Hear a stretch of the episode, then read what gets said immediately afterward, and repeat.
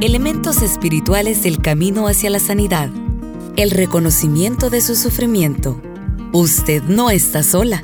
El abuso sucede en toda clase de familias, con los creyentes y los no creyentes. La condenación de la conducta abusiva.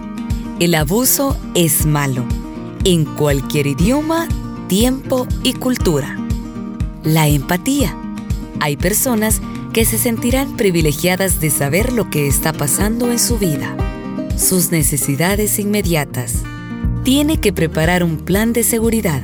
En un momento de peligro, va a necesitar auxilio.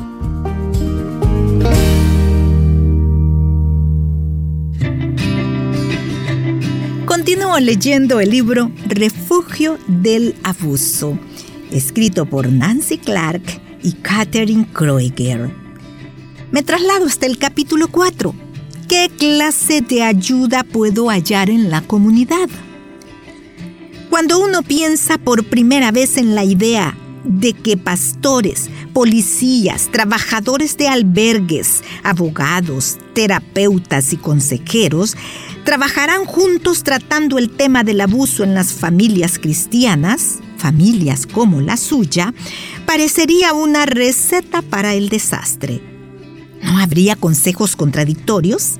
Y si usted se sintiera atrapada entre su fe por un lado y su libertad por el otro, ¿y qué pasaría si la agencia de la comunidad y sus trabajadores se pusieran en contra de los consejos de las iglesias? Estas son preguntas lógicas para considerar, especialmente a la luz de la existencia de tantos niveles o tipos diferentes de abuso. No hay solo una agencia que tenga todos los servicios para satisfacer sus necesidades. No hay solo un profesional que tenga todas las respuestas requeridas para el camino hacia la sanidad e integridad. En realidad, lo más razonable es que los individuos que quieran ayudar a una mujer maltratada practiquen la colaboración y la coordinación de estrategias. Como una mujer abusada, es posible que usted necesite la protección de la policía tanto como de su vecina. Tal vez debiera de hablar con un consejero o abogado, solicitar refugio en un albergue o llamar a la escuela de sus hijos para pedir consejos sobre sus requisitos educacionales y emocionales. Quizás en alguna ocasión vaya a verse necesitada de atención médica y posiblemente psicoterapia o consejería a largo plazo. Aunque usted es cristiana, de todos modos necesitará el auxilio de servicios seculares. La iglesia no puede enfrentar a la violencia doméstica aislada de los otros servicios de la comunidad. Y frecuentemente usted va a ser la persona indicada para encontrar y utilizar estos recursos. Sin embargo, como una mujer cristiana golpeada, también requerirá la atención y dirección espiritual mientras usted examina lo que sucedió en su matrimonio, evalúa sus opciones y comienza a reconstruir su vida.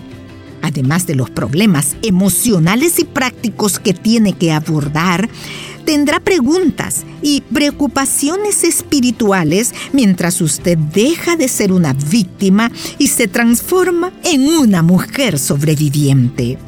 La asistencia que va a necesitar usa ambos lenguajes, el de la cultura contemporánea, como por ejemplo el de los profesionales preparados en la ley, la medicina, la psicología, la psiquiatría y el trabajo social, y el lenguaje del espíritu. Como los capítulos anteriores de este libro han enfatizado, la Biblia no es silenciosa en cuanto al abuso. Me volví y vi todas las violencias que se hacen debajo del sol, y aquí las lágrimas de los oprimidos, sin tener quien los consuele. Y la fuerza estaba en la mano de sus opresores, y para ellos no había consolador. Eclesiastés capítulo 4 y versículo 1. Y lo vio Jehová y desagradó a sus ojos porque pereció el derecho. Y vio que no había hombre y se maravilló que no hubiera quien se interpusiese. Isaías capítulo 59 versículos 15 y 16. El que guiña el ojo acarrea tristeza y el necio de labios será castigado. Proverbios capítulo 10 y versículo 10. Las acciones violentas y dominantes son condenadas y los fieles son exhortados a vivir en paz y armonía dentro de sus hogares. Busca la paz y síguela. Salmo capítulo 34, versículo 14.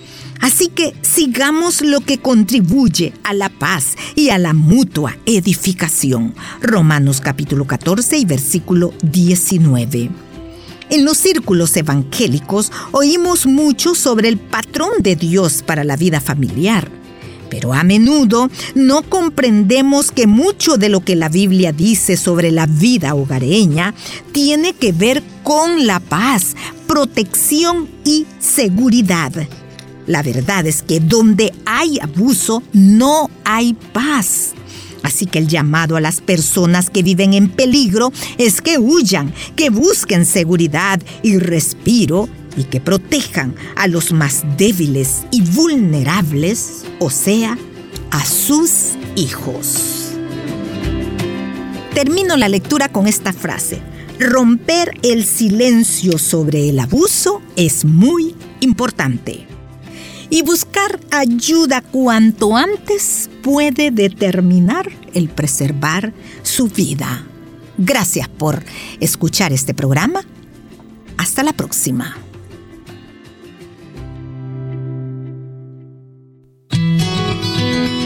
Puedes escuchar este programa en SoundCloud. Busca el perfil de Radio Restauración. Ingresa a listas y luego clic en Entre Libros.